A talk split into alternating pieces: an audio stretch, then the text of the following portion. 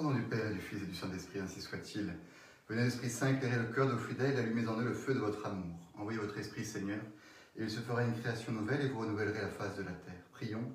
Au Dieu qui avait éclairé le cœur de vos fidèles par la lumière du Saint-Esprit, donnez-nous, par ce même Esprit, de comprendre et d'aimer ce qui est bien, afin de jouir sans cesse de cette divine consolation par le Christ notre Seigneur, ainsi soit-il. Je vous salue Marie, pleine de grâce, le Seigneur est avec vous. Vous êtes bénie entre toutes les femmes, et Jésus, le fruit de vos entrailles, est béni. Sainte Marie, Mère de Dieu, priez pour nous pauvres pécheurs, maintenant et à l'heure de notre mort, ainsi soit-il. Saint Thomas d'Aquin, priez pour nous. Saint Tropez de Pise, priez pour nous. Du Père et du Fils, du Saint-Esprit, ainsi soit-il. Voilà, bonsoir chers amis, désolé pour le petit retard, il y a eu un petit contretemps de dernière minute, mais nous voilà, nous nous retrouvons pour ce nouveau catessence. Je suis heureux de vous retrouver, même si c'est en virtuel. Avant de commencer, deux annonces, euh, enfin une annonce surtout. Vous avez dû le voir, ça vient d'être mis sur la page de Catessence, le lien d'inscription pour la récollection de carême. Nous organisons avec Catessence une récollection de carême le 13-14 mars à C, dans nos locaux à l'école de la Croix des Vents. Vous pouvez vous inscrire dès maintenant, n'hésitez pas. Nous aurons un prédicateur de choc, puisque c'est le Père Augustin euh, de la Fraternité Saint-Vincent Ferrier qui sera présent pour vous prêcher cette récollection. Un bon moment pour alors, quitter Paris déjà, euh, aller un peu à la campagne et euh, nous recueillir, faire le plein du bon Dieu pendant ce carême. Donc n'hésitez pas à vous inscrire dès maintenant, c'est dans deux semaines et ça va être très bien. Euh, pour y aller, il y a deux moyens qui vous sont indiqués, soit y aller en train, c'est à vous de prendre vos billets, mais ce n'est pas euh, bien cher ni bien compliqué, soit on organise des, des, covoiturages. Et donc là, je pense que si vous inscrivez et que vous demandez euh, ensuite sur la page de Catessence que vous cherchez une voiture, on pourra s'organiser pour vous trouver des voitures. Mais sinon, le train est tout à fait possible aussi. Euh, voilà, inscrivez-vous et ça va être euh, très bien. Nos places sont limitées à, à 50 à peu près, donc euh, il y a de la place. On aura l'occasion d'en reparler durant cette récollection, mais nous lançons aussi un projet pour cet été qui s'appelle la semaine Aquinas avec la fraternité Saint-Vincent Ferrier, justement, avec les prêtres, de Chéméré. Une semaine de théologie, d'approfondissement de, de notre foi qui aura lieu à la dernière semaine du mois de, ju de juillet, après les camps scouts. Donc là, pareil, vous pouvez vous inscrire dès maintenant pour cette euh, université d'été de théologie. Hein, C'est la, première qui euh, est montée avec ce, cet axe vraiment théologique dans la, continuité, de ce que vous recevez à Catessence. Euh, je ne peux vous encourager à vous y inscrire sur le site, là directement sur le site de euh, la Fraternité Saint-Vincent Ferrier. Vous tapez Chéméré ou Fraternité Saint-Vincent Ferrier sur Internet et vous trouvez cette euh, session Aquinas pour vous inscrire. Alors, c'est parti. Euh, nous sommes toujours dans l'espérance. On a bientôt fini ce topo et ensuite celui de la semaine prochaine où on parlera de l'espérance et de la crainte de Dieu, un thème important faut-il craindre Dieu? Ça, ce sera la semaine prochaine. Et avec ça, on aura terminé notre cours sur l'espérance et on passera à la dernière partie de l'année qui sera euh, consacrée à réfléchir sur la charité, la plus grande des trois vertus théologales. On est toujours dans l'espérance et on essaye, vous voyez, depuis euh, deux, trois fois, d'approfondir les liens qu'il y a entre l'espérance et, la providence. Hein, si l'espérance, c'est cette euh, faculté d'attendre et de, et de, et de, de faire confiance euh, à Dieu qui s'occupe de nous et qui euh, nous amène jusqu'au ciel, alors bah, la providence a toute sa place dans la réflexion sur l'espérance, puisque justement, par le mystère de la providence, nous euh, croyons cette grande vérité enseignée par l'Évangile, que Dieu maîtrise le monde. Il n'a pas fait que nous créer en nous disant vous débrouillez tout seul maintenant. Il nous crée et il nous accompagne et il nous guide vers euh, le euh, salut. On avait vu que la providence divine s'étendait à toutes les réalités extérieures à nous, aux événements qui nous arrivent, soit voulus par Dieu, soit permis par Dieu, mais qu'elle s'étendait encore plus largement euh, même à nos actes libres. Hein, C'était le grand mystère qu'on a essayé de contempler la, la dernière fois, un mystère très complexe. Hein. Lorsque j'agis, lorsque je pose un acte, Dieu agit en moi. C'est bien que même je ne pourrais pas agir si Dieu n'agissait pas euh, en moi. Dieu est la cause première de toute chose, et moi je suis cause seconde. Ce sont des, rappels de ce qu'on a vu la dernière fois en partant de cette euh, parole de, l'Évangile. Euh, sans moi, vous ne pouvez rien faire. Et, Saint Paul nous dit aussi, c'est en lui que nous avons le mouvement, la vie et l'être. Grand mystère évidemment qu'il nous faut euh, recevoir de cette euh, motion divine qui euh, en moi me fait agir. Et le mystère s'épaissit encore plus lorsque on, rappelle avec saint Thomas que cette action de Dieu en moi, à l'intérieur de moi, agissant en moi, ne supprime pas ma liberté, au contraire, l'actualise, la rend réelle. Et là, il faut, je le redis, mais abandonner notre vision trop simpliste de la liberté comme étant une indépendance totale. Hein, je suis libre dans la mesure où je suis euh, indépendant des choses qui m'entourent. Ça marche pour toutes les réalités créées, pour toutes les autres causes secondes, c'est vrai. La liberté, c'est une indépendance par rapport aux autres causes secondes, mais euh, ça ne marche pas par rapport à Dieu. Hein, si on pense que pour être libre, il faut que Dieu me laisse tranquille en quelque sorte, eh bien, qu'est-ce qui va se passer? Si Dieu me laisse tranquille, il ne va plus rien se passer du tout, tout simplement. Si Dieu n'agit pas en moi, euh, je ne suis plus rien, je n'agis plus, je n'existe plus, je tombe au néant. Mon action, c'est Dieu qui me la donne, et ma liberté, c'est tout pareil, c'est Dieu qui me la donne. Donc la liberté n'est pas une indifférence absolue par rapport à Dieu, c'est plus une participation à la liberté de Dieu. Alors on est dans un mystère encore plus opaque, l'un des plus grands mystères de, la foi, mais qu'il faut euh, affirmer euh, et qu'on peut essayer de creuser un peu, ce qu'on avait essayé la, dernière fois. Euh, ma liberté se vit dans une dépendance par rapport à Dieu qui me donne d'être indépendant par rapport à toutes les autres choses. Ce qui est très compliqué dans, dans ce mystère, c'est qu'on ne peut pas l'imaginer. Hein, on aime bien en théologie, et même un professeur aime bien pouvoir euh, faire des petits schémas, des petits dessins, et, montrer par des images euh, une réalité euh, mystérieuse de la foi. Et c'est assez rassurant, et, on comprend un peu mieux parce qu'on donne une image, on fait une comparaison. Mais il est tout à fait impossible de trouver dans les choses qui nous entourent un début d'image ou de comparaison de ce mystère unique de Dieu, cause première, euh, me donnant d'agir comme cause seconde. Ça n'est pas possible puisque en fait toutes nos images et toutes les choses pourrait dont on pourrait se servir pour essayer de l'imaginer, c'est des rapports entre causes secondes. Euh, alors oui, euh, entre causes secondes, si, si Paul me fait faire un truc, eh ben, en fait, je ne suis pas libre et il le fait faire en moi, il le fait en moi, il me force à le faire finalement. donc dans toutes les, les rapports entre les hommes, par exemple, dès qu'il y a une dépendance de l'un à l'autre, il, y a, moins de liberté. Euh, et du coup, on a du mal à imaginer comment ça peut se passer avec Dieu. Et c'est là qu'il faut se dire, Dieu n'est pas comme euh, un autre homme qui agirait en moi ou qui agirait sur moi. Dieu est transcendant. Et c'est le seul. Et c'est le seul. Donc on n'a pas d'image accessible pour comprendre cette particularité de Dieu transcendant cause première de mon être, euh, de ma vie et de mon action, qui me fait agir tout en respectant ma liberté. Et donc, devant ce mystère, on le reçoit, mais on ne peut pas trop l'imaginer. On est assez dépourvu euh, d'images et de comparaisons pour le rendre plus intelligible. C'est euh, le principe d'un mystère. Pour en revenir au sujet d'aujourd'hui, le mystère de la Providence se cristallise autour de cette question euh, complexe de la prière. La prière est intimement liée au mystère de la Providence et soulève des questions difficiles.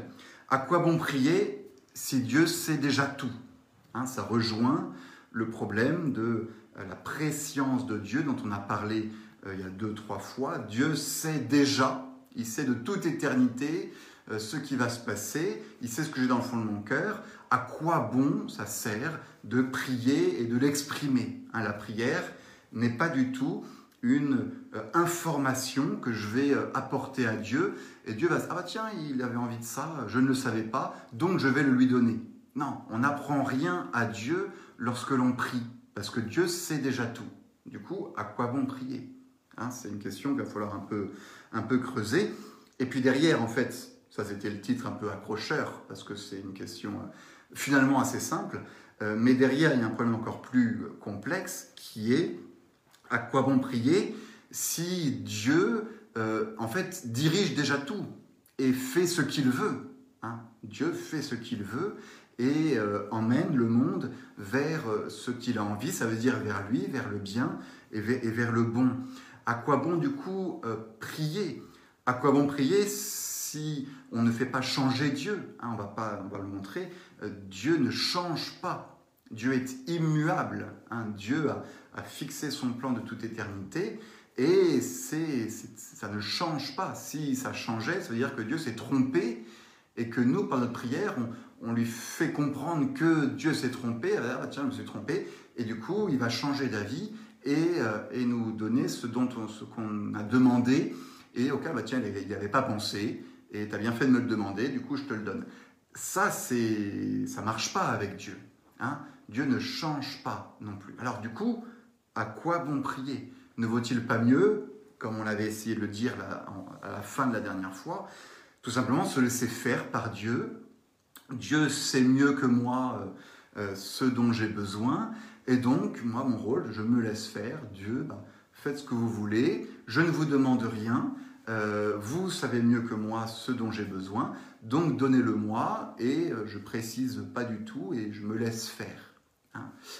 Ça irait dans le sens de ce que j'ai essayé de vous dire la dernière fois, de cette euh, totale docilité de l'homme sous la motion de Dieu, où la part de l'homme, c'est de se laisser faire. Et pourtant, et pourtant, quand on lit l'Évangile, et la théologie, c'est toujours, on part de l'Évangile pour essayer d'expliquer quelque chose, quand on lit l'Évangile, on voit que le Christ nous demande de prier. Nous demande de prier. Euh, demandez et vous recevrez, frappez et l'on vous ouvrira. Hein, le Christ nous invite à prier. Alors, la grande question, pourquoi fait-il cela? À quoi cela sert? Saint Thomas va explorer ce mystère de la prière dans la Secunda Secunde. Vous voyez, on, sort de. On va plus loin. On était au tout début de la Secunda Secunde, euh, parlant de l'espérance. Mais là, on va aller regarder du côté de la fin de la Secunda Secunde, dans le traité de la vertu de religion. On avait déjà un petit peu parlé il y a deux ans à la question 83 que saint Thomas consacre à la prière comme acte de la vertu de religion. Et les deux articles qu'on va regarder, euh, on va se limiter à deux articles ou trois, euh, sont extraordinaires, vraiment, et nous font découvrir des choses sur la prière que, à mon avis, on n'avait pas euh, pressenti. Alors allons-y. Article 1 de cette question 83. Qu'est-ce que prier? On va commencer par quelque chose de simple, en essayant de regarder, de, regarder dans, bah, dans le monde qu'on connaît, euh, à quoi peut bien servir euh, la prière. On, oublie Dieu pour le moment, on prend une image euh, dans le monde créé. La prière, c'est lorsque je veux obtenir quelque chose que je n'ai pas encore. Hein, je ne possède pas un truc, une certaine perfection, quelque chose que je désire, et la prière va être l'un des moyens d'obtenir ce que je veux. Euh, c'est pas le seul. Prenons un exemple. Un exemple avec un personnage que je pourrais euh, inviter ici sur le, plateau, euh, disons euh, Kevin. Voilà, le voilà qui revient. Kevin. Kevin de la Creuse, que vous connaissez bien maintenant, qui a beaucoup cherché Dieu, qu'il a trouvé d'ailleurs, hein, ça y est, c'est bon, et malgré tout, Kevin reste un être humain euh, et, un jour, il a faim, Kevin. Il a faim, il a même très faim, et donc il veut manger. Il lui manque un truc, il veut manger. Il a plusieurs moyens pour arriver à sa faim. Soit euh, il peut obtenir par lui-même la chose qu'il désire. Kevin veut manger, et ça tombe bien, Kevin a un diplôme de cuisinier, il cuisine extrêmement bien, et notamment ce plat typique de la Creuse qui est le fondu creusois. Vous j'ai un peu travaillé mon, affaire, j'ai fait des recherches, et il semblerait que ce que désire Kevin vraiment, c'est un bon fondu creusois avec du fromage et, tout plein de choses qui vont avec. Il sait le faire, donc il ne va pas demander à quelqu'un d'autre, il va le faire par euh, lui-même, par ses propres forces, il obtient ce dont il a besoin. Euh, soit, à l'inverse, Kevin euh, a beaucoup de talent, mais n'a pas le talent de, cuisinier. Il ne peut pas obtenir par ses propres forces ce dont il a envie. Et là, il a deux solutions. Soit il va obtenir ce dont il a envie, son fondu creusois, en le commandant, en ordonnant à quelqu'un de le faire pour lui, sous la forme d'un ordre. Pour cela, il faut que Kevin ait des gens sous ses ordres. Alors soit Kevin a euh, une belle propriété et il a des cuisiniers euh, chez lui et il va demander à son cuisinier, lui ordonner, je veux un fondu creusois aujourd'hui, et il est dominant et il a une certaine autorité pour exiger de la part de quelqu'un d'autre quelque chose qu'il ne peut pas se donner lui-même, mais qu'il va obtenir par un ordre. Soit, euh, soit Kevin n'a personne euh, qui soit sous ses ordres, mais il a euh, quelqu'un qui est son égal, en quelque sorte. Prenons Jessica. Ah, il s'est marié depuis et il a quelqu'un qui ne peut pas lui commander, ce serait toute une, question là, mais bien sûr, à mon avis, entre époux, on ne commande pas euh, quelque chose à manger, on le demande, on va prier quelqu'un, euh, soit un supérieur, soit euh, son époux, son épouse, de préparer ce, ce menu du fondu creusois. Et c'est là que va apparaître la prière. Vous voyez que ça a permis de cerner un petit peu la prière. La prière, c'est lorsque je ne peux pas obtenir par moi-même la chose que je veux, et je ne peux pas non plus l'obtenir en l'exigeant. Je dois l'obtenir en le demandant, en faisant appel à la bonté de la personne à qui je euh, demande. Il y a une certaine euh, supplication, désir, espérance d'obtenir ce que je veux en le demandant. Et vous voyez, c'est là que on retrouve notre vertu de l'espérance et que l'on situe la prière par rapport à euh, l'espérance.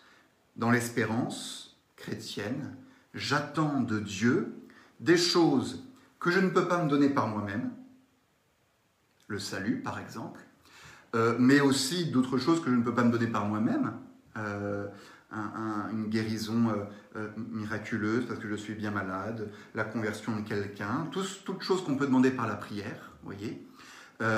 et je ne peux pas l'obtenir par moi-même, et je ne peux pas non plus l'exiger de Dieu. Parce que Dieu est au-dessus de moi, et que d'ailleurs, ces choses-là que je demande ne sont pas exigibles, elles, sont gratuites, et donc je ne peux les demander qu'en euh, priant. Voilà ce qu'est la prière pour Saint Thomas. C'est une façon d'adresser à Dieu notre supplique pour chercher à obtenir de lui quelque chose que je ne peux pas me donner par moi-même et que je ne peux pas non plus exiger. Ça, c'est pour l'article 1 qui nous a situé la prière parmi les autres formes d'obtention euh, des biens que nous désirons. L'article 2 va aller au fond de l'affaire, en se demandant tout simplement à quoi ça sert de euh, prier. Pourquoi prier? Quelle est l'utilité de la euh, prière?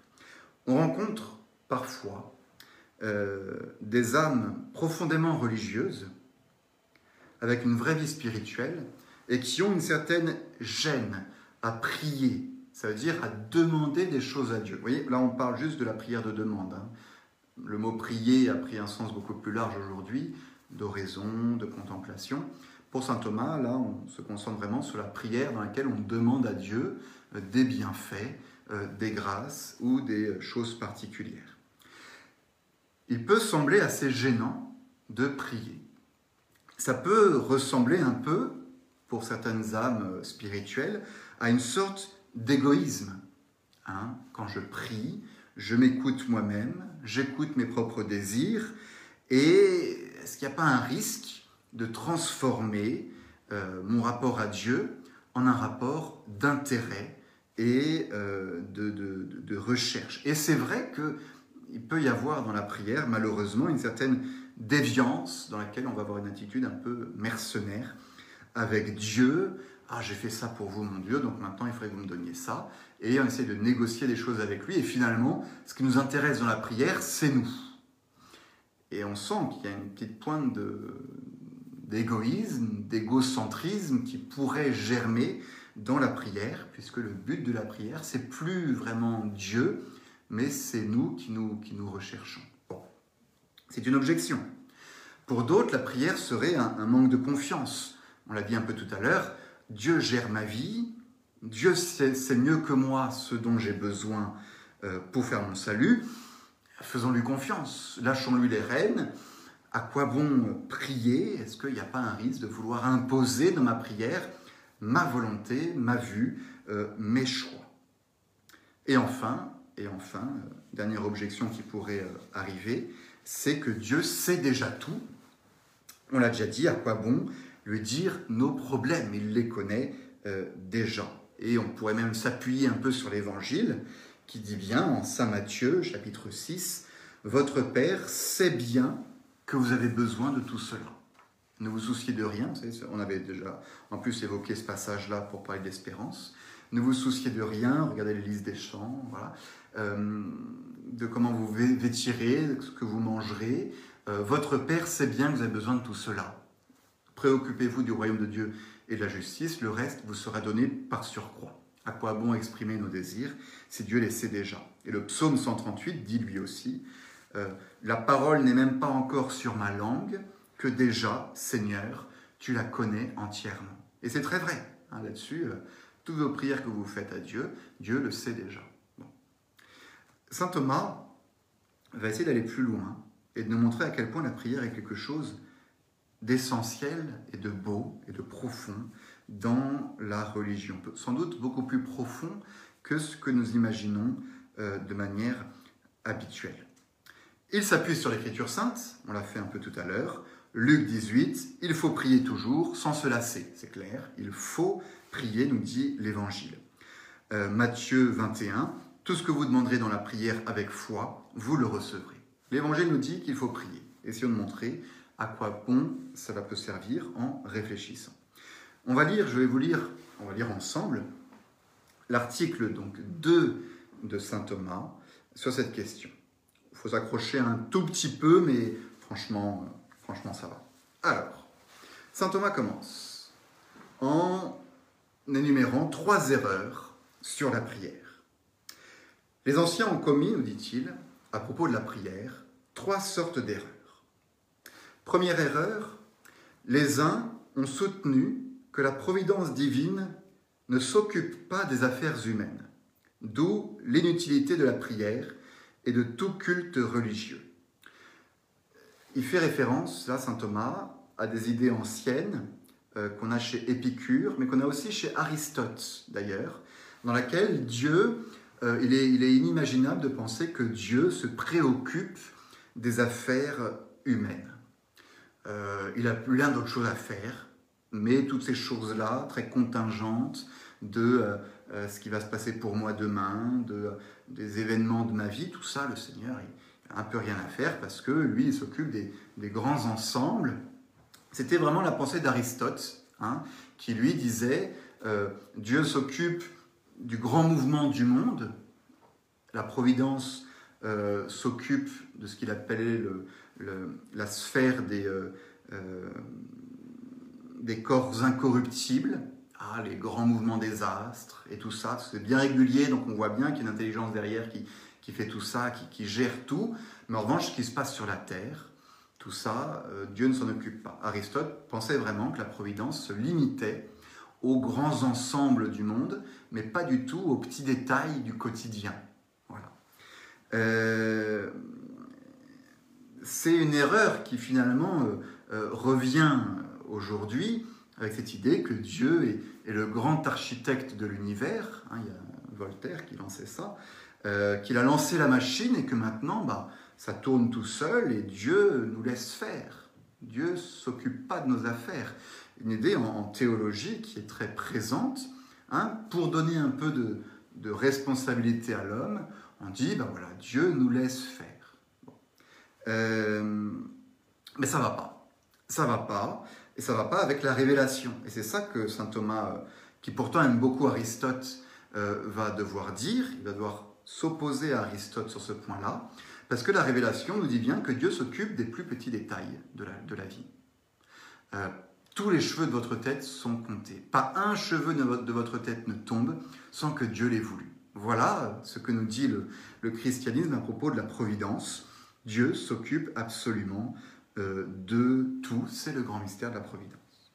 Donc première erreur, ça veut dire qu'il n'y a pas besoin de prier parce que de façon Dieu s'en moque de nous et ne s'occupe pas de nous, c'est faux.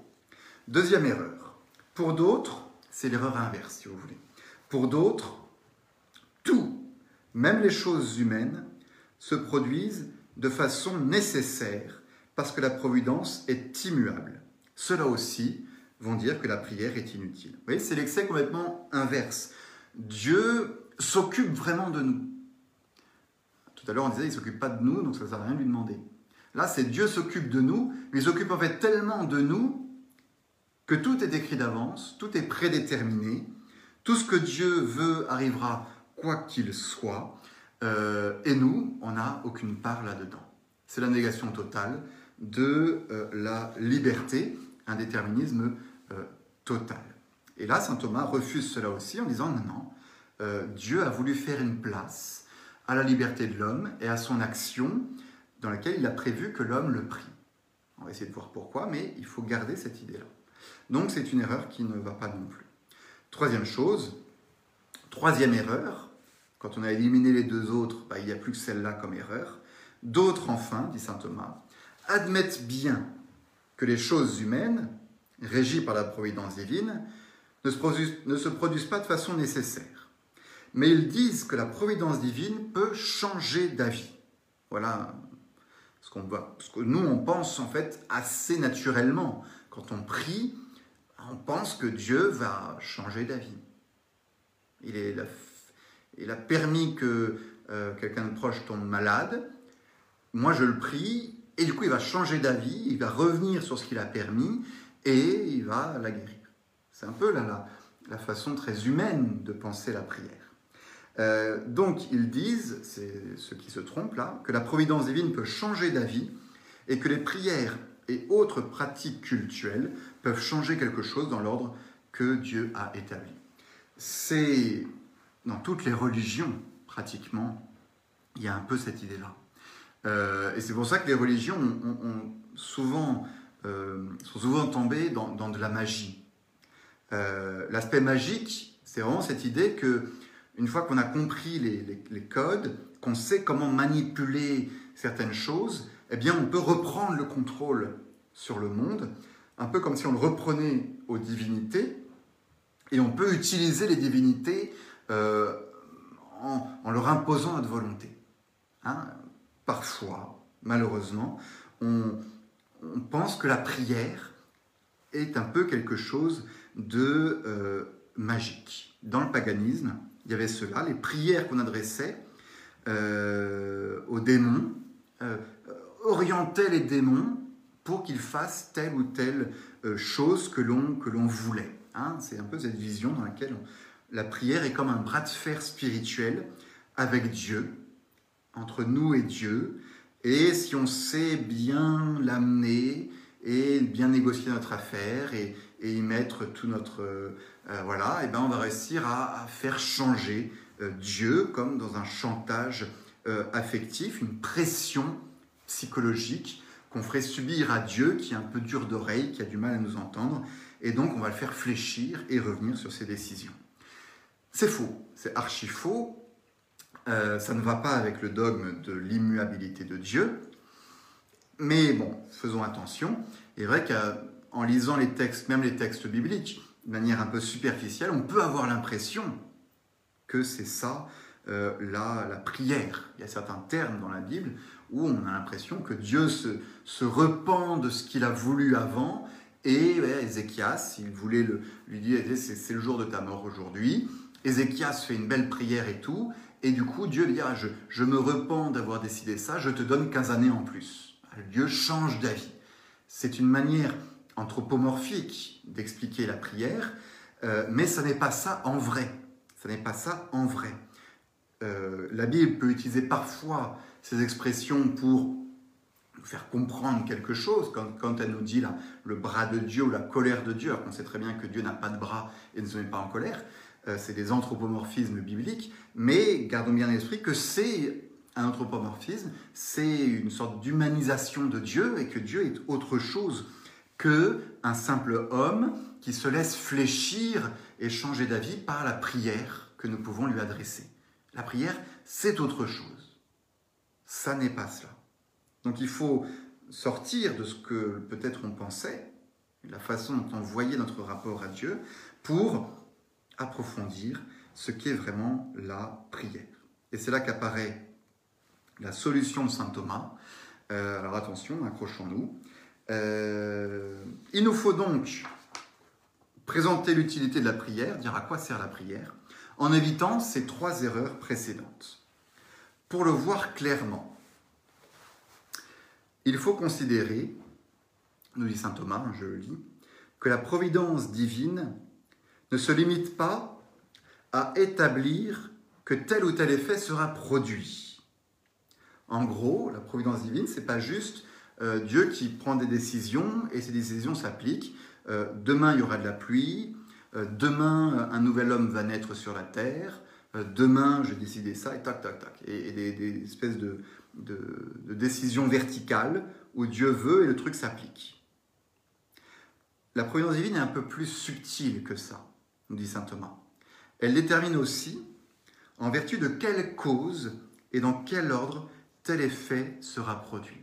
Pour reprendre l'image de, la génération, de l'apparition des êtres vivants, Dieu veut que tel être humain euh, apparaisse, vienne au monde, à partir de deux parents qui vont le euh, causer. C'est ce qu'on appelle la procréation. Et vous voyez apparaître l'idée dans la providence des causes secondes. Et c'est ça, la, solution, elle est là. Euh, Dieu pourrait gouverner le monde tout seul et tout gérer tout seul. Mais il a voulu s'associer des causes secondes. Et on le voit très très bien dans l'image de la génération. Dieu pourrait faire apparaître des hommes comme ça, dans des champignons, euh, quand il a envie. Mais non, il a voulu, dans la génération humaine, que son activité créatrice des êtres humains euh, passe par l'activité des causes secondes que sont les parents. Et on verra pourquoi, mais c'est très beau. Et c'est ça la grande différence entre la génération humaine et les anges, par exemple. Dieu a créé tous les anges euh, indépendamment, euh, comme ça, bam, tout seul, sans génération. Et on sent bien que, vous voyez, il y a une certaine dignité chez l'homme à pouvoir participer au plan de Dieu en étant cause seconde et en mettant un enfant au monde. C'est Dieu qui crée l'enfant, évidemment, mais il le crée à travers des parents qui librement décident de donner vie à cet enfant sous la motion de Dieu. Et c'est là le point clé pour comprendre la prière. Parce que la prière va être une cause seconde aussi. Je continue le texte de Saint Thomas. L'activité humaine aussi, nous pouvons la mettre au rang des causes. Aussi faut-il que l'homme agisse et prie, non pas pour que ses actes changent le plan divin, mais pour qu'il réalise certains effets conformément à l'ordre établi par Dieu. C'est ce qui se passe dans la prière. Nous ne prions pas pour changer l'ordre établi par Dieu, mais nous prions pour obtenir ce que Dieu a décidé d'accomplir par le moyen de nos prières. Si bien, dit Saint Grégoire, que par leur demande, les hommes méritent de recevoir ce que Dieu Tout-Puissant, avant tous les siècles, avait résolu de leur donner. Vous voyez comment Saint Thomas inverse complètement le problème de la prière. La providence n'est pas simplement Dieu qui décide tout de toute éternité.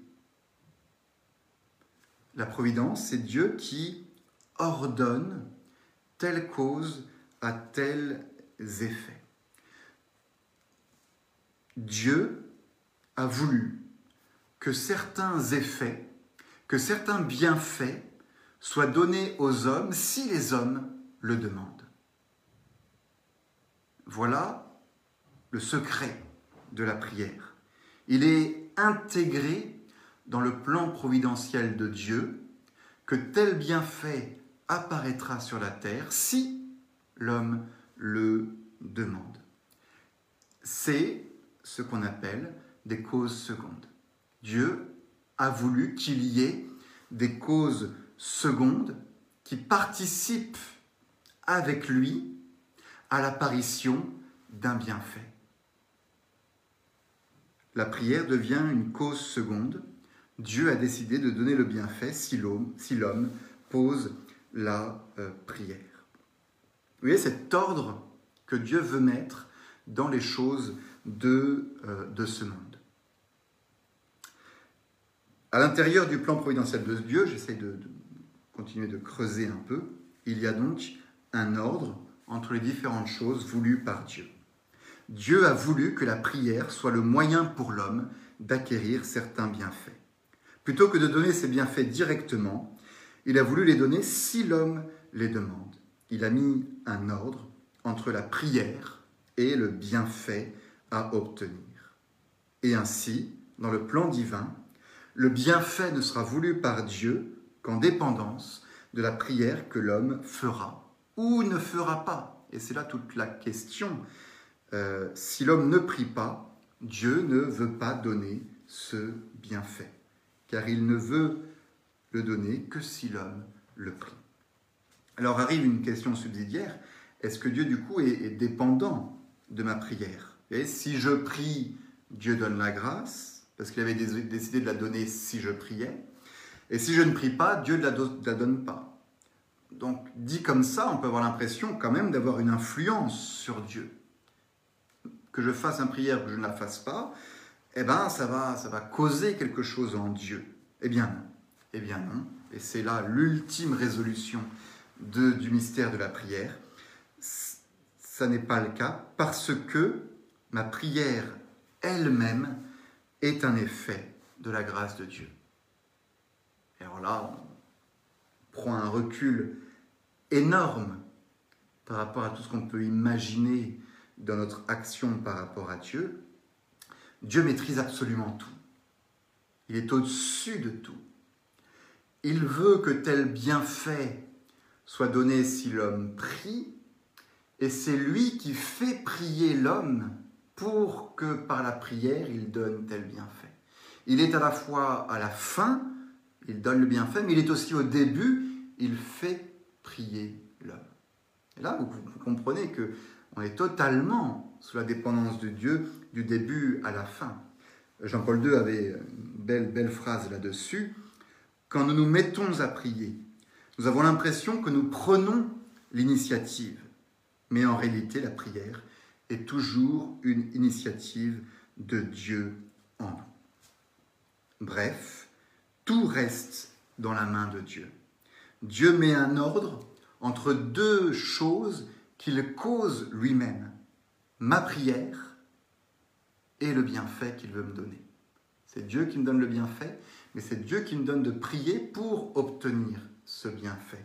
Dieu est au début et il est à la fin. Tout reste entre les mains de Dieu. Et c'est pour ça que vous voyez, Saint Thomas, c'est magnifique parce qu'il arrive à voir les choses par le haut. Nous, on regarde les, la prière par le bas.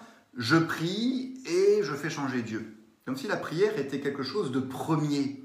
Mais non, la prière n'est pas quelque chose de premier qui émerge de moi euh, comme si ça ne venait que de moi. On l'a dit et répété la dernière fois, la grande erreur est de penser qu'il pourrait y avoir du bien qui sort de moi, uniquement de moi. Non, cette prière qui est bonne, si elle jaillit de moi, c'est parce qu'elle vient de Dieu elle-même. Et ainsi, quand on met Dieu tout en haut et qu'on part de Dieu, toute chose s'inverse. Vu d'en haut, la situation se renverse. C'est Dieu qui nous inspire les désirs qu'il veut exaucer.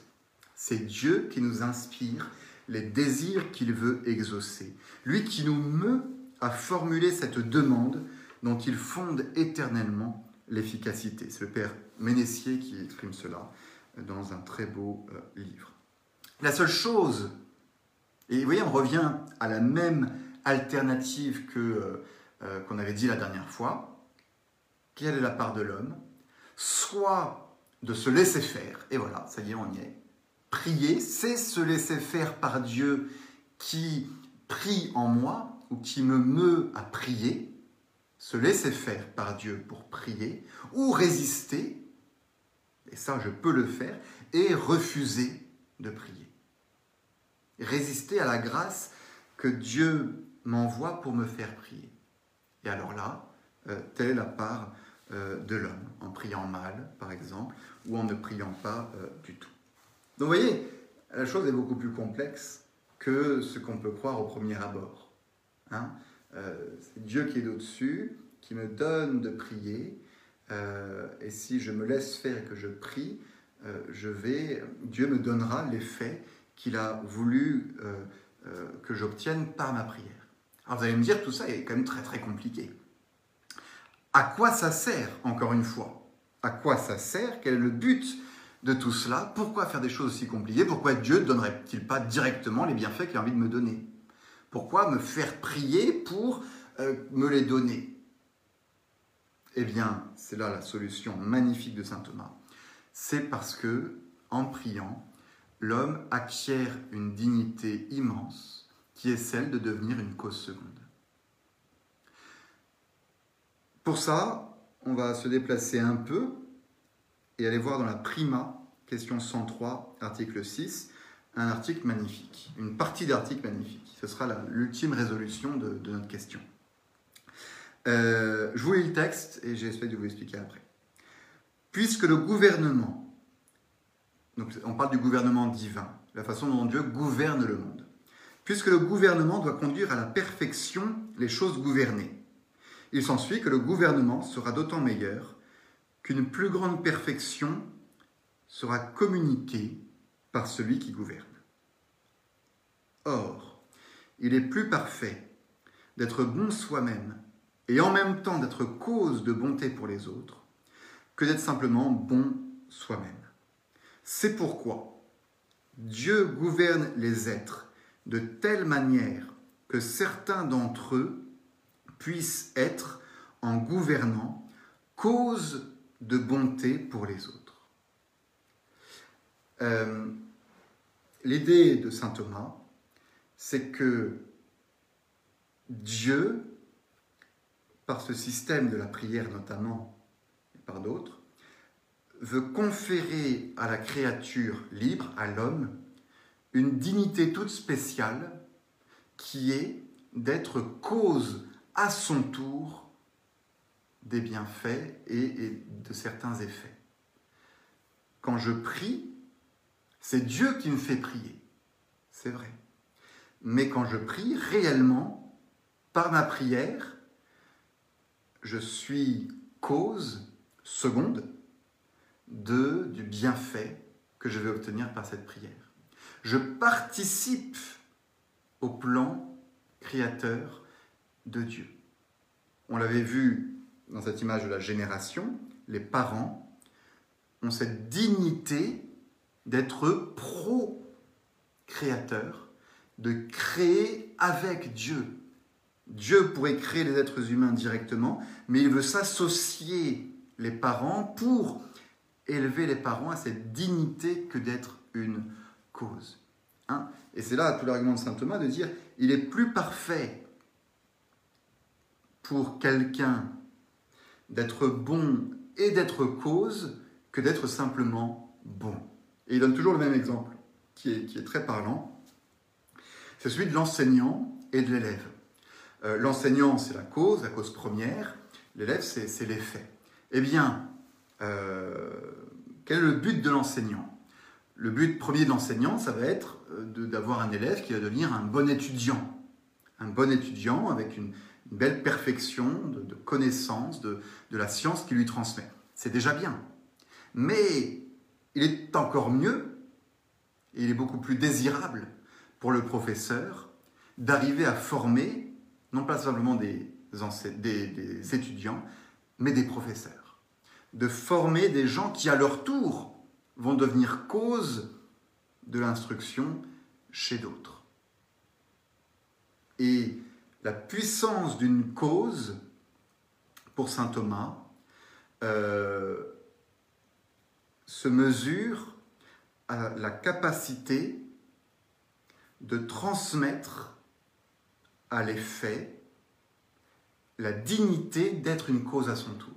Je ne sais pas si vous l'avez, euh, avec l'image de l'enseignant, on le voit bien. L'enseignant, il forme des étudiants, mais plus un bon enseignant, c'est quelqu'un qui non, seulement forme des, étudiants, mais forme des gens qui à leur tour vont devenir enseignants. Et là, on voit vraiment que euh, l'enseignant est arrivé au, sommet de son art lorsqu'il a réussi à transmettre à des gens un savoir qu'ils vont pouvoir à leur tour transmettre. Eh bien, il y a. Dieu est tellement parfait et d'une cause tellement grande que euh, il transmet aux êtres humains la dignité d'être cause à leur tour et de participer à euh, son plan créateur et à son gouvernement du monde. Et par la prière, par la prière, en priant sous la motion de Dieu et en demandant à Dieu des choses que Dieu veut me faire demander et veut me donner, je participe à son plan providentiel, à l'œuvre de Dieu. La grande dignité de l'homme, c'est d'être une cause seconde, d'être cause à son tour. Dieu, et c'est Pascal l'avait bien deviné, Dieu a institué la prière afin de transmettre à ses créatures la dignité leur confère leur rôle de cause. Père Bonino, qui a bien développé ces aspects-là, donne un exemple avec la conversion de Saint Augustin. Euh, Dieu aurait pu convertir Saint Augustin directement, mais il a voulu passer par Sainte Monique.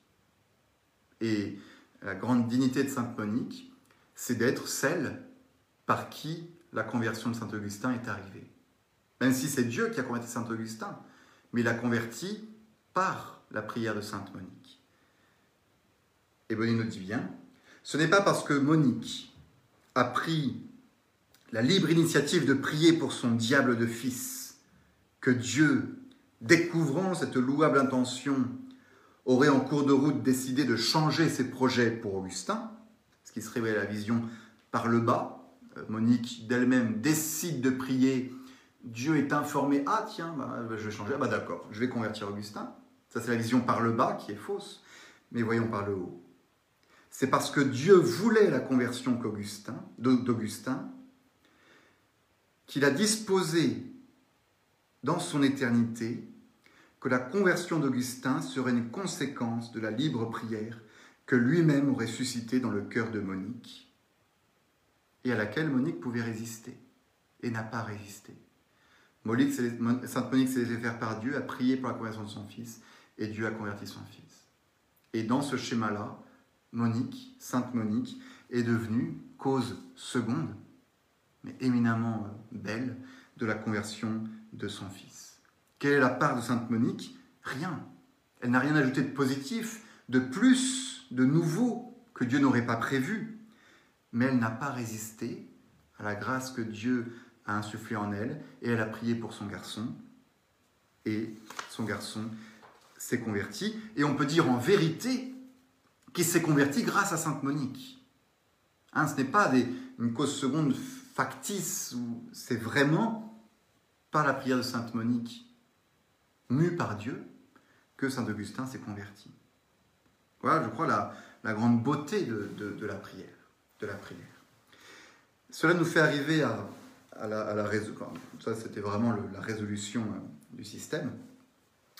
Euh, on pourrait dire quelque chose encore en plus qui est très très beau, c'est que la prière, en vrai, ne fait pas changer Dieu, ça j'espère que vous l'avez bien compris, mais la prière nous fait changer nous. Et c'est en cela qu'elle est euh, belle et qu'elle est nécessaire. La prière a un effet très profond sur nous. D'abord, en priant, je pose un acte de religion. C'est pas pour rien si la prière est, dans les actes de la vertu de religion. En priant, je reconnais que je dépends de Dieu et que les biens euh, que je désire, je ne peux pas me les donner par moi-même, j'ai besoin de les obtenir par Dieu. Et en priant, du coup, j'accepte de recevoir ces biens de Dieu. Je reconnais que je ne peux pas me les donner. il y a un très grand orgueil à ne pas prier, qui est, qui est l'orgueil de ne pas vouloir recevoir. Hein, l'orgueil du démon, inserviable, euh, de ne pas vouloir recevoir de Dieu quelque chose et donc je ne le prie pas.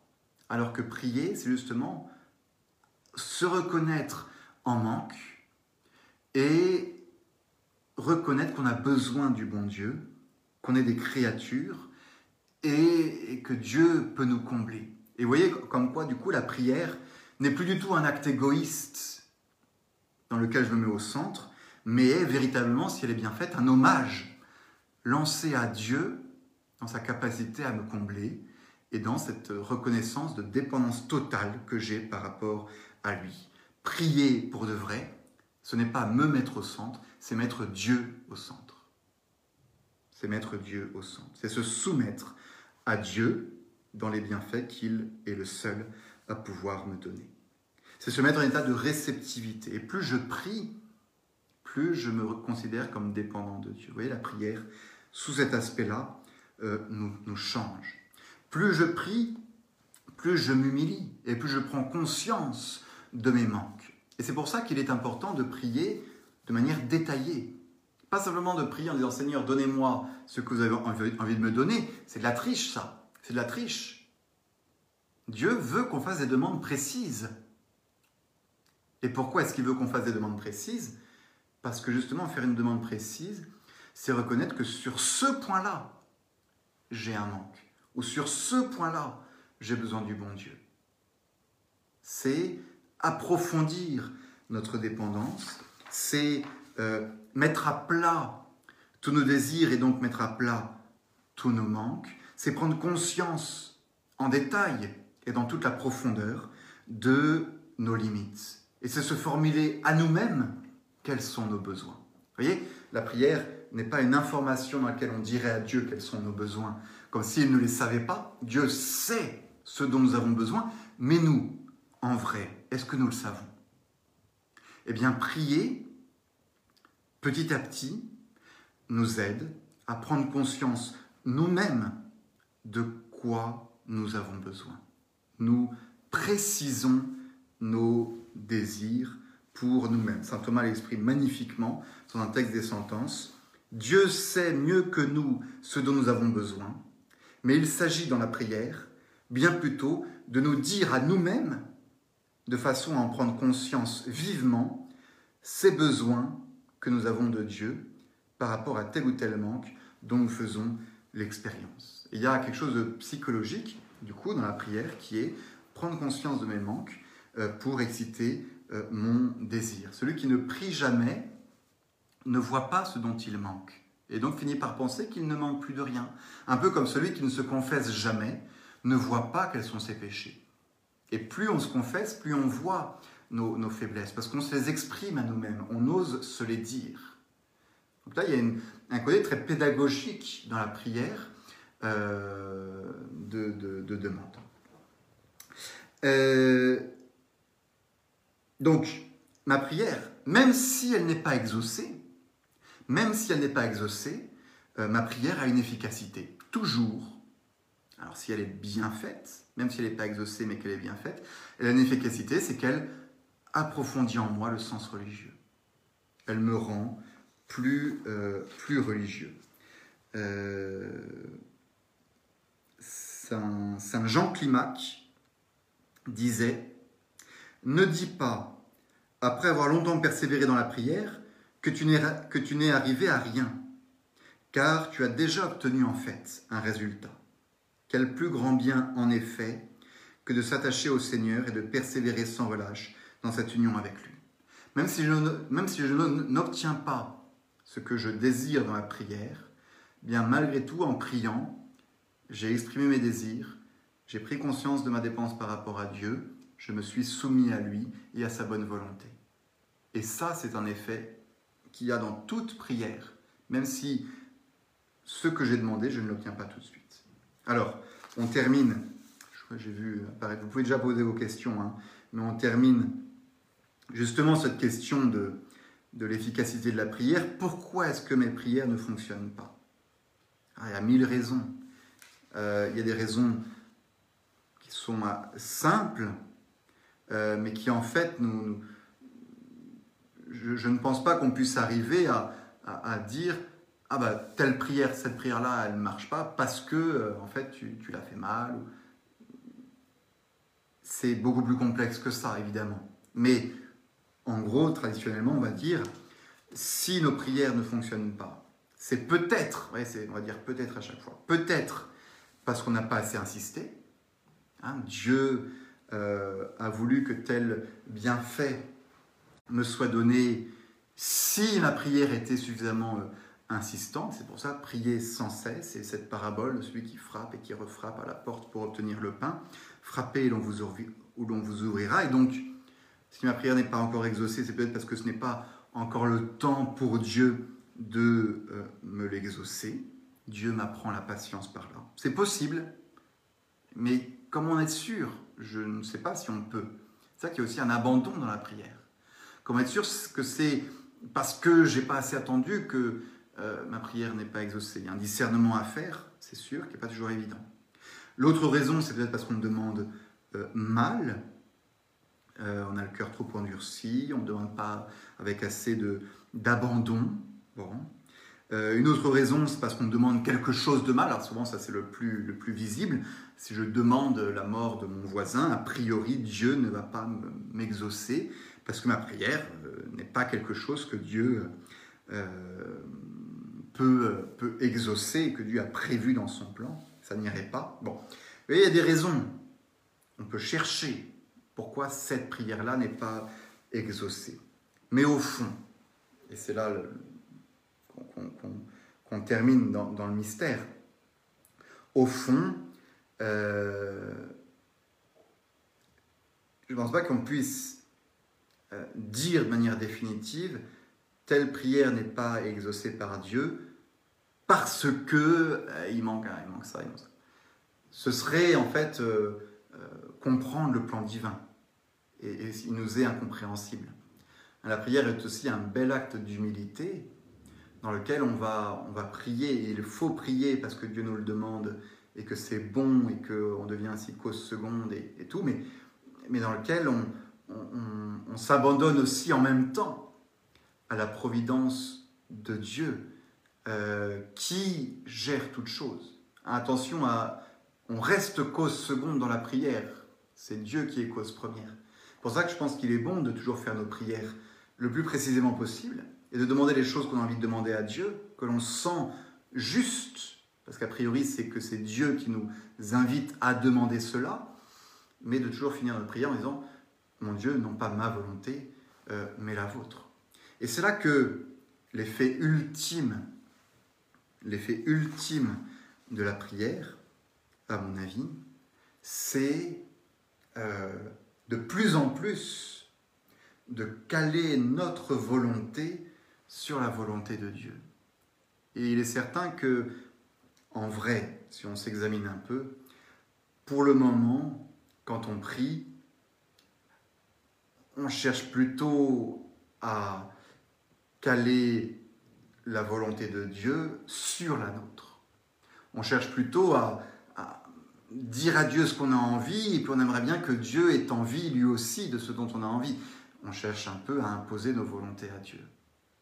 C'est le défaut humain, si vous voulez. Eh bien, à force de prier, à force de prier, je crois que, à force de prier bien, et peut-être de ne pas être exaucé, peut-être à force de nous prendre des, des râteaux de la part du bon Dieu et, et, d'être déçus dans notre prière, petit à petit, je crois, la prière nous change pour de vrai, au sens où euh, de plus en plus, je vais prier comme Dieu veut que je prie. Et je vais dans ma prière placer ma volonté sous celle du Seigneur. Et mes prières vont devenir de plus en plus justes parce que m'abandonnant de plus en plus dans ma prière et en même temps que je prie, Dieu de plus en plus va manifester son propre vouloir et me faire désirer ce que lui désire. Et c'est ça au final la prière. Et c'est pour ça que je crois que la prière des saints est toujours exaucée. Parce que le saint, c'est justement celui qui est totalement docile à Dieu et dont la prière est totalement animée par Dieu. Et comme on l'a dit, le, le, clé de l'explication, c'est que ma prière, normalement, est une grâce de Dieu. Si dans ma prière, je suis totalement sous la mouvance de Dieu, alors Dieu va me faire prier les choses qui sont bonnes à demander et qu'il va vouloir euh, exaucer. Vous voyez, c'est toute la différence entre l'attitude du commandement, où j'impose à mon serviteur ce que j'ai envie, et l'attitude de la prière, qui au contraire est de soumettre ma volonté à celle de l'autre. La prière, plus je prie, plus je vais vouloir dans le temps ce que Dieu veut dans l'éternité. Et là, vous voyez que ce n'est pas moi qui fais changer Dieu, c'est Dieu qui me change quand je prie. La prière va petit à petit m'adapter au vouloir de Dieu. Au au début, le priant regarde ses manques. Il demande tout et n'importe quoi à Dieu. Mais à force de prier, à force de voir mes prières exaucées ou non, le priant va apprendre à avoir des demandes de plus en plus adaptées à ce que Dieu veut vraiment. Et ainsi, dit le Père Bonino, si la prière n'a aucunement pour objet de changer les dispositions de Dieu à notre égard, elle vise au contraire à modifier nos propres dispositions pour nous faire vouloir ce que Dieu veut que nous voulions.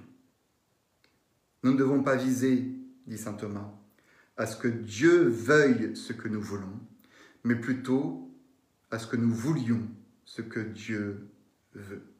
Et en priant, ça veut dire en me mettant régulièrement sous l'influence de la grâce de Dieu qui me fait prier, petit à petit, Dieu va ajuster mes prières et les rendre de plus en plus, euh, euh, les, de plus en plus euh, dépendantes de ce que Dieu veut euh, vraiment. Vous voyez, Dieu ne nous demande pas de ne rien vouloir. Dieu ne nous, ne nous demande pas de ne pas prier. Dieu nous demande petit à petit de nous laisser faire pour qu'il mette dans nos pensées les bonnes demandes. Et nous pourrons alors lui demander ce que nous voulons, et nous serons exaucés à chaque fois que nous demanderons quelque chose, parce que ce que nous voulons, ce sera ce que Dieu veut. Voilà euh, je crois, pour la prière, une magnifique démonstration de, ce qu'est la providence et de la façon dont nous sommes complètement euh, en, Dieu et où nous avons à être de plus en plus dociles à Dieu, même dans, dans, la, dans la prière. Il y a quelque chose de magnifique dans, dans, le plan de Dieu d'avoir voulu euh, gouverner le monde, non pas euh, directement comme un, comme un dictateur, mais en, nous, en nous associant, en nous mettant dans, dans le coup. Et il y, a cette image que donnait un, prêtre de, de, de, Jésus ou du bon Dieu jardinier. Euh, donc c'est le père de famille qui fait son jardin le samedi après-midi, qui y arriverait très très bien tout seul. Il y arriverait très très bien tout seul, il est compétent, il sait faire. Mais il demande à son petit garçon de venir l'aider, et le petit garçon est tout fier. Il est tout fier parce qu'il fait, il fait le jardin avec papa. Et, euh, et, le papa associe le petit garçon dans le jardinage. Alors le petit garçon, il fait rien tout seul, mais il fait avec papa. et faire avec papa pour lui sa fierté. Et il va pouvoir dire après, ça c'est moi qui l'ai fait. Avec papa, c'est vrai, mais c'est moi qui l'ai fait. Parce que papa m'a fait rentrer dans, dans son plan et m'a associé à son jardinage. Eh bien, le bon Dieu est un grand jardinier euh, qui euh, cultive euh, le monde à la perfection et qui en fait jaillir de belles choses, mais qui veut nous associer dans, dans ce plan. Et nous sommes ces petits-enfants qui ne savons rien faire par nous-mêmes, mais que le bon Dieu invite à, à, le suivre, à nous laisser guider pour faire avec lui le bien. Et nous faisons avec le bon Dieu le bien, et ça c'est magnifique. Voilà, chers amis, pour euh, cette fois-ci, on a un peu dépassé, je suis désolé.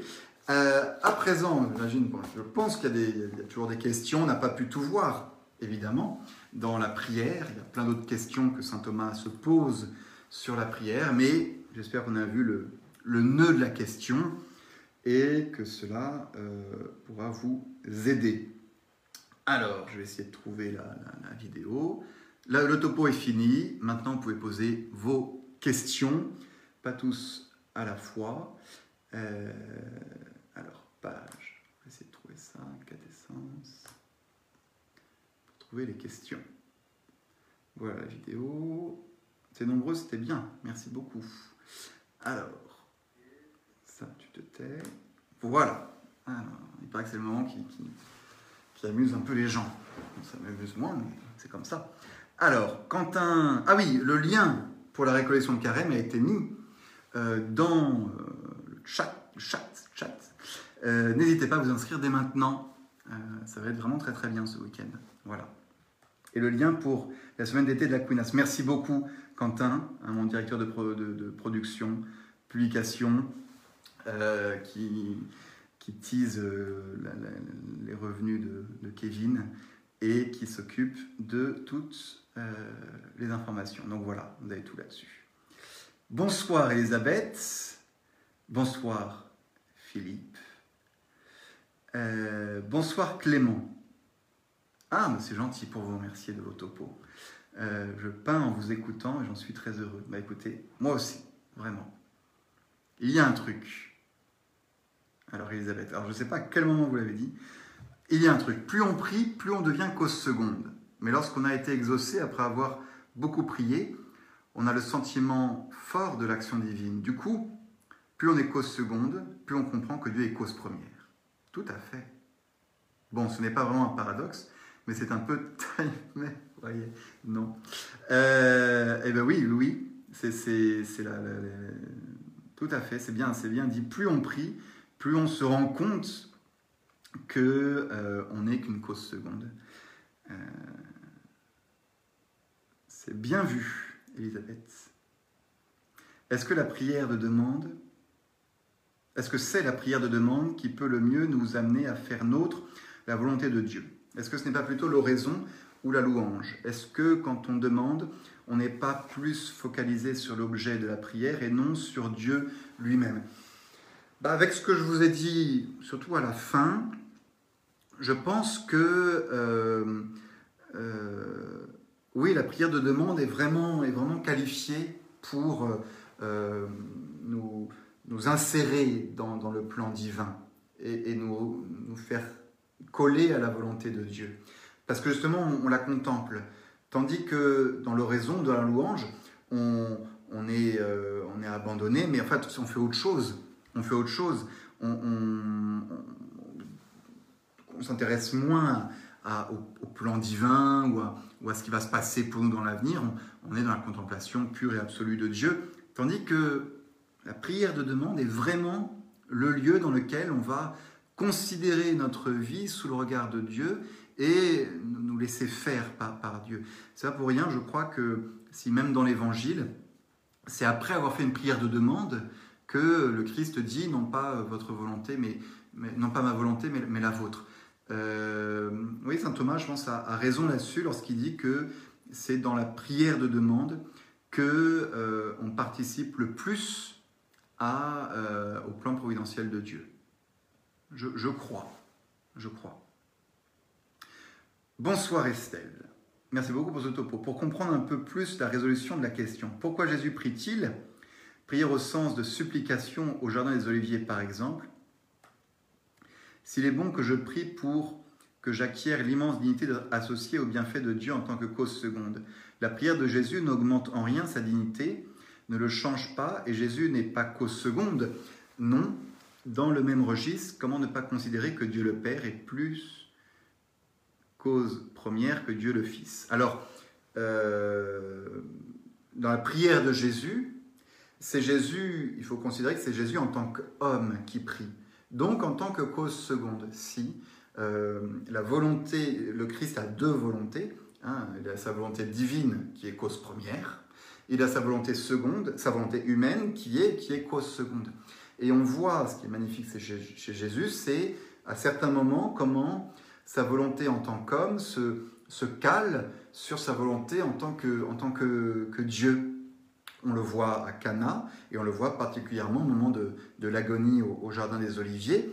Et cette scène nous est laissée, pour nous, plus que pour Jésus lui-même, euh, dans laquelle Jésus euh, bah oui, pose un acte en tant qu'homme dans lequel il cale définitivement sa volonté d'homme sur la volonté divine. Le Christ en tant qu'homme a vraiment une volonté.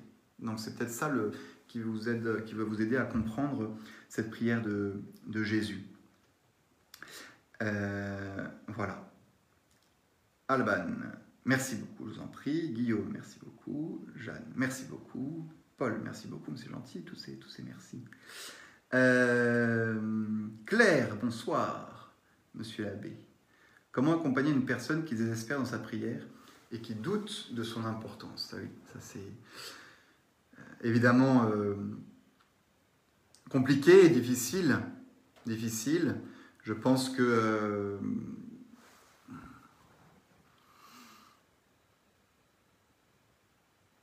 ah, il faudrait, il faut, évidemment, je pense déjà prier, prier beaucoup pour elle, c'est certain.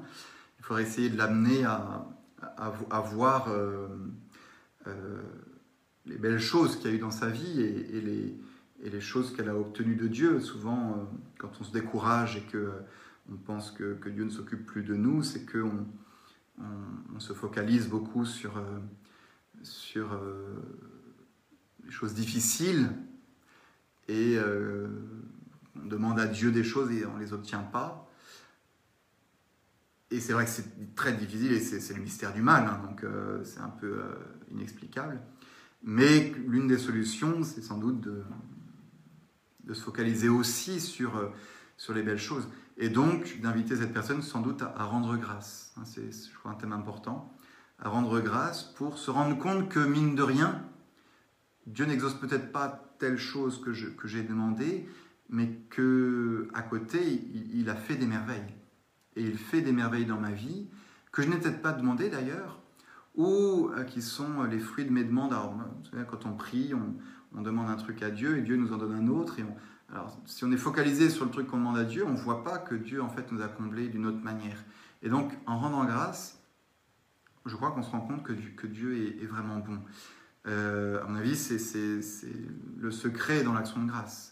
Euh, mais après, euh, une personne qui est découragée, on sait que ça peut être aussi psychologique, hein, de, la dépression et tout ça, qu'il n'y a pas de, de, remède miracle. Sinon, que d'accompagner euh, la personne et d'essayer d'être présent, de, la comprendre, de compatir à sa, douleur. Stanislas, bonsoir monsieur l'abbé, tout est clair, net, précis. Merci beaucoup pour ce topo. Je t'en prie, que votre volonté soit faite. Est-ce une prière inférieure ou moins bonne, en tant qu'elle n'est pas explicitement la demande d'un bien particulier, et donc ne fait pas de nous une cause seconde, contrairement à la prière de demande euh, je dirais que, que votre volonté soit faite est, euh, est un des aspects de la prière de demande, et un aspect indispensable de la prière de demande. Mais euh, si on se limite uniquement à cela, alors on manque pas mal de choses. On manque pas mal de choses, notamment le, besoin de, cette volonté de Dieu d'exprimer nos, demandes. Il est d'ailleurs intéressant de voir que le que votre volonté soit faite est l'une des sept demandes de notre Père. Mais ce n'est pas l'unique. Hein, on pourrait, notre Père, on pourrait Seigneur, apprenez-nous à prier, Jésus aurait pu nous dire, quand vous priez, dites juste que votre volonté soit faite. Ah, ça, c'est simple, que votre volonté soit faite. Mais il y a, vous voyez, il y a, un peu un côté, euh, euh, fais ce que tu veux. Dans le fait de dire simplement que votre volonté soit faite à Dieu, c'est fais ce que, fais ce que tu veux. Et avec, malheureusement, parfois un côté euh, de désintérêt pour ce que Dieu a envie de faire. Oh, fais ce que tu veux, m'en fous. Enfin, il y a un côté, il pourrait y avoir de ça. Alors que dans le Notre Père, il y a sept demandes. Il y a sept demandes. Et par ces sept demandes, on s'intéresse justement à ce que Dieu veut. Et on essaie de vouloir ce que Dieu veut. Pour vouloir ce que Dieu veut, on essaie de connaître ce que Dieu veut. Et on le veut à notre tour. Donc le risque de que votre volonté soit faite, c'est de se dire, j'ai aucune idée de ce que vous voulez, mon Dieu. D'ailleurs, ça ne m'intéresse pas des masses. Je sais que de toute façon ça va arriver, donc bah, faites que, que ça arrive. quoi. Alors qu'en essayant de développer nos demandes et de les préciser, on va chercher à savoir si est-ce que ça, ce truc-là que j'ai envie, est-ce que Dieu le veut vraiment? Oui ou non? Et on s'intéresse à la volonté de Dieu. On s'intéresse au vrai désir de Dieu et on va se rendre compte que le désir de Dieu, c'est de nous donner notre pain quotidien, de nous délivrer du mal, euh, de régner dans nos cœurs et on va le vouloir à notre tour. Et il y a quelque chose de... Oui, quelle est notre volonté sur la volonté de Dieu? C'est essayer de, rentrer dans cette volonté, d'autant plus que Dieu nous a lui-même dévoilé cette volonté à travers les dix commandements, à travers toute la révélation, et que, que c'est intéressant. Voilà. J'espère que ça répond un peu à ta question. Euh, donc ce serait, oui, une prière moins bonne si elle était unique et si on se limitait à ça, euh, il y aurait quelque chose qui, serait incomplet. Alexandre. Bonjour Alexandre. Dieu suscite notre prière, mais pourquoi parfois nous pouvons lui demander quelque chose qui ne vient pas de lui, quelque chose qui n'est pas bon aux yeux de Dieu? Eh bien, c'est justement parce que parfois nous résistons, nous résistons à, la grâce de Dieu et nous faisons le mal. Voilà. Donc nos prières, vous voyez, quand on résister à la grâce de Dieu qui nous fait prier, c'est soit euh, ne pas prier du tout, soit dévier cette, motion de Dieu qui nous fait prier, et en déviant cette motion de Dieu qui nous fait prier, on va mal prier. Ah bah, Dieu me donne une grâce de prier, et puis en fait, euh, je laisse mon esprit se distraire complètement, et je suis pas à mon affaire. Et ben voilà, j'ai résisté à la grâce de Dieu qui me faisait prier ou demander quelque chose de mal. Oui. Dieu me, m'invite à, lui demander quelque chose, et puis moi, bah, en fait, je, finalement, je, décide de vouloir euh, quelque chose de, mal. Eh bien, j'ai euh, résisté à cette grâce de Dieu qui me faisait prier, euh, et j'ai péché. Voilà. C'est, cela, le péché, justement. Bon, bah écoutez, on a fait le tour, je crois. J'espère que ça allait. Et on se retrouve la fois prochaine pour euh, l'ultime cours sur l'espérance, qui va considérer l'ultime question euh, qui a chez saint Thomas sur l'espérance, qui est le rapport entre l'espérance et la crainte de Dieu, là encore une grande question, passionnante, qu'on croit connaître, mais qu'on ne connaît pas en fait. Voilà, à très bientôt chers amis.